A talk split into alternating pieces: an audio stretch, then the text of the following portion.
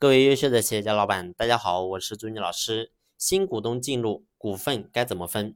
那么呢，咱们作为一个企业，都知道，要想能够真正做大，不可能说企业百分百的股份都是咱们老板的，你必须要吸纳更多优秀的人才进入到咱们的股东层面，然后呢，让他能够真正成为合伙人。那只有这样的话，你会发现企业才能够真正的把它做大，才能够真正的实现自动化运转。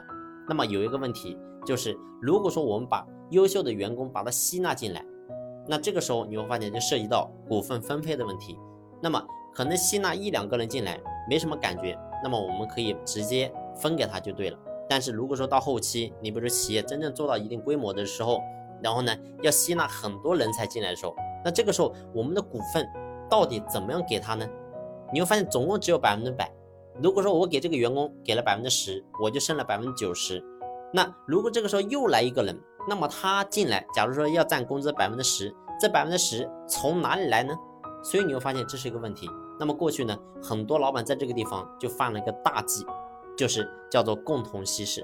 什么叫共同稀释呢？就说白了，进来一个人，假如说要拿百分之十，从我这里也稀释，从这个另外一个员工的另外一个股东那里也稀释。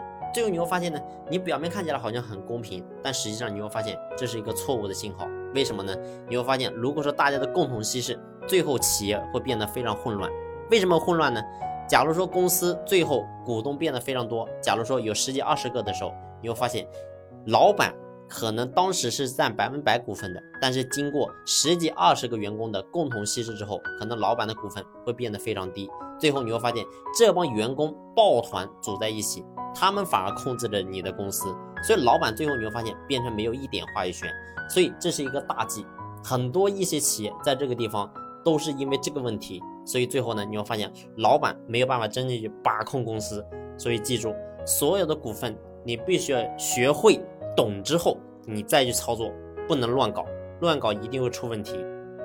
好了，这一期的分享呢就分享到这里，感谢你的用心聆听，谢谢。